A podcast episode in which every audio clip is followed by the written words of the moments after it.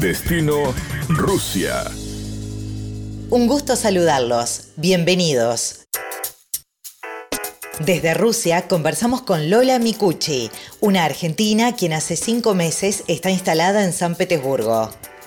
Esta jovencita de tan solo 20 años es bailarina y está cursando danza contemporánea en el Conservatorio Rimsky-Korsakov de San Petersburgo, una carrera que es nueva y que tiene una duración de 5 años. A pesar de su corta edad, Mikuchi está acostumbrada a estar fuera de Argentina desde los 14 años, ya que vivió en Italia, así como también en Cuba. Esta es la tercera ocasión que visita Rusia, pero esta vez será la que se quede por más tiempo. Lola cuenta a Destino Rusia su experiencia durante estos meses que lleva viviendo en el país euroasiático, sobre la carrera de danza contemporánea que está realizando, los motivos por los que eligió Rusia para estudiar y sus proyectos a futuro. La entrevista. Bienvenida Lola, un placer tenerte en Destino Rusia. Gracias. Yo soy de Argentina, sí, tengo 20 años. Ay, jovencita. Sí, hace cinco meses que llegué a, bueno, a Rusia, a San Petersburgo. No es la primera vez que estoy, es la tercera, pero es la tercera es como, bueno, la, viste, tercera la vencida. Ahí va. la tercera, digamos que es la que te quedaste definitivo a vivir ahí. Sí, y estoy en el, en el Conservatorio Rimsky-Korsakov de San Petersburgo, estudiando la carrera de, danza contemporánea, que es una nueva carrera, es una nueva facultad y es como, bueno, una experiencia porque somos la primer, eh, somos la segunda generación de bailarines que se van a formar en esta institución que tiene más de 200 años de, formación de coreógrafos, de músicos. O sea, la, academia hace muchísimo que está, pero lo que es nuevo es la, eh, digamos, esta carrera de danza contemporánea. Y para aquellos que no tenemos ni idea de danza, ¿qué es danza contemporánea? ¿Qué, qué, cuál es la diferencia de, de otras? Bueno, esa es una pregunta filosófica que es tema, tema de trabajo Mira, te voy a tirar un par de puntos para que se puedan guiar qué es la danza contemporánea, porque la danza contemporánea no podría darte una definición qué es danza contemporánea. Deberíamos preguntarnos primero qué es la danza. Bueno, ahí ya es más grande, claro. Claro. Entonces nosotros vamos a partir de el movimiento. ¿Qué es lo que constituye la danza para que sea considerada como tal y qué es lo que la hace como un arte? Danza contemporánea trata de abordar a través de el cuerpo, puntos y más allá. Entonces, la danza contemporánea, si bien toma de lo clásico, está relacionado con lo clásico, es otro tipo de trabajo y las perspectivas y el modo de trabajar con el cuerpo, los movimientos son totalmente eh, diferentes. Eh, es otra técnica y otros los propósitos y otra la estética también, ¿no? Eh, vamos a decir lo que en, la danza clásica hay un ideal, nosotros en la danza contemporánea no tenemos un ideal. Cada cuerpo tiene un ideal y eso es lo que nosotros buscamos a través de la danza contemporánea, que con el cuerpo que cada uno tiene encuentre su belleza, su arte. En cada, no existen los estereotipos. Interesante. En la danza contemporánea. Y te quería decir una cosa que no estoy en una academia porque las academias no son institucionales, por lo general. Hay muy pocas, creo que solamente en Portugal. Hay una academia que tiene el aval del Estado, pero por lo general las academias son más pequeñas, es un conservatorio, como a nivel universitario, eh, es, es una institución pública. Bueno, sí, casi pública, cualquier estado, cualquier país. Claro, es como algo más grande, o sea, ya es una carrera, digamos, ¿no? claro, las academias son como por ahí más específicas y el conservatorio engloba más como una, una carrera ya profesional, ¿no? ¿Cuánto tiempo es, Lola, la, la carrera? ¿Cuánto tiempo te lleva de, de estudio? Eh, cinco años. ¿Y fuiste decidida a hacerla completa? O sea, vas a, vas a hacerla completa.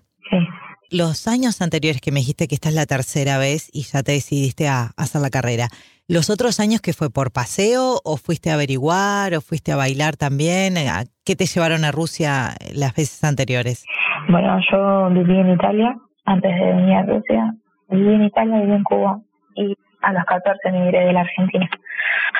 Y bueno, a los 17, no, 16, 17 me fui a ir a Italia a estudiar en un liceo, en un liceo artístico de danza, un liceo coreótico, liceo coreótico, y tenía que salir de, de Italia dos veces para la renovación de y trámites burocráticos. Y el país que me quedaba más cerca era, y el que quería conocer era Rusia. Así que la primera fui a San Petersburgo, que no fue muy divertido porque nada, tuve un poco muchos problemas. y, y, y, a Moscú fue la segunda vez que me quedé un mes. Wow, un mes ahí un, un poco más. Y ahí como que fuiste ya contactándote con el país, ¿no? ¿Y por qué elegiste Rusia para hacer la carrera? Bueno, en realidad desde muy pequeña, porque yo en realidad me formé más de 12 años, más de 12 años en danza clásica y empecé a los 16, 17 con danza contemporánea. Yo era bailarina clásica, clásica y el sueño de toda mi vida era venir a estudiar a Rusia y a participar del concurso internacional de Moscú. Entonces siempre es como un, un sueño para mí, es un sueño para mí estar acá y además que mi familia siempre me inculcó el ser por la cultura las producciones rusas, o sea, en cine, en el arte, en los libros. ¿Y eso por qué? ¿Porque vos tenés ascendencia rusa en, en alguna parte de tu árbol genealógico o no? Nada que ver. No, nada que ver, es porque a mi mamá, a mi, a mi familia le gustaba, le gustaba la, la cultura o algunas personalidades destacadas de, de la Rusia. No sé cómo decirlo, algunas, algunas cosas culturales rusas, como Chekhov, como Tarkovsky, como... Sí, eran eh, admiradores de la cultura rusa y, y, bueno, y vos que te estabas dedicando a la danza, sin dudas que, que bueno, que tiene mucho que ver, ¿no? Me educaron de manera integral, digamos. Mi madre se preocupó por eso desde chica.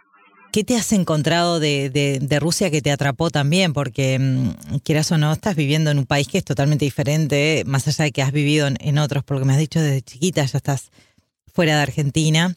Pero, ¿qué es lo que, que te gusta de, de Rusia, de este, esto, esto que has conocido en las veces anteriores y ahora hace cinco meses que estás en San Petersburgo? ¿Qué, qué te atrapa de Rusia? ¿Qué es lo que te gusta? Eh, wow, Ay, bueno, complicado. complicado porque... Bueno, la ciudad, no sé, en cuanto a la ciudad, en cuanto a por ahí la gente o... A ver, lo que, lo que no puedo poner, no, para mí no es tan fácil hablar, me cuesta hablar en estos sentidos, pero hacerlo concreto, pero voy a decirlo muy sencillo. En, cuando fue invierno, en pleno invierno, estaba en una ciudad llamada Koltushi. Lo único que veía era nieve, hielo, una planicie, no había absolutamente nada. Y entonces me di cuenta ahí que solamente voy a ver cosas, paisajes, eh, conocer gente, aprender cosas que solo acá puedo hacerlo.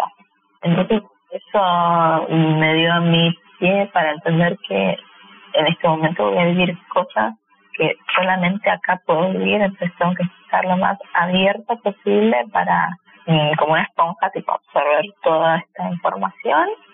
Y lo que más estoy disfrutando es todo lo que me ocurre el día a día, desde descubrir la nieve, descubrir una tormenta polar, hasta contexto actual. Esto es interesante. O no poder comunicarme también, o tratar de, de aprender lo más rápido un idioma que es totalmente diferente a las lenguas latinas. Ah, bueno, contame un poco de eso, ¿no? ¿Cómo, ¿Cómo te estás llevando con el ruso? Si en el conservatorio tenés el idioma para aprender o lo estás haciendo aparte, ¿cómo vas con eso?